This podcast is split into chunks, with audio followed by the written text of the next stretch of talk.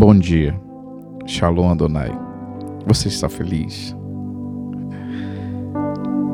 Deus permite o Golias em nossa vida para despertar o Davi que há dentro de nós. Primeiro ponto que eu quero que você entenda esta manhã. Pare de ampliar o problema e veja a oportunidade. Em Romanos 8,18 diz: Considero que nosso sofrimento de agora não é nada comparável com a glória que Ele nos revelará mais tarde. Que coisa maravilhosa!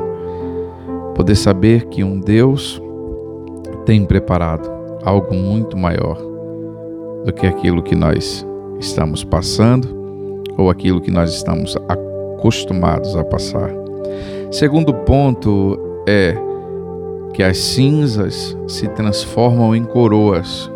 Então persevere e aprenda com a dificuldade. Em Isaías 61, 3, diz que a todos que choram em Sião, ele dará uma bela coroa em vez de cinza.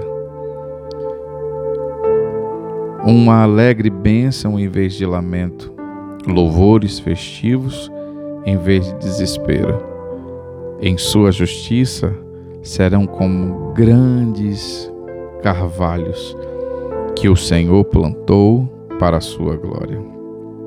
E o terceiro ponto é que o teste ele sempre vai nos transformar. 1 Pedro 5:10 diz que Deus em toda a sua graça os chamou para que participarem de sua glória eterna por meio de Cristo Jesus.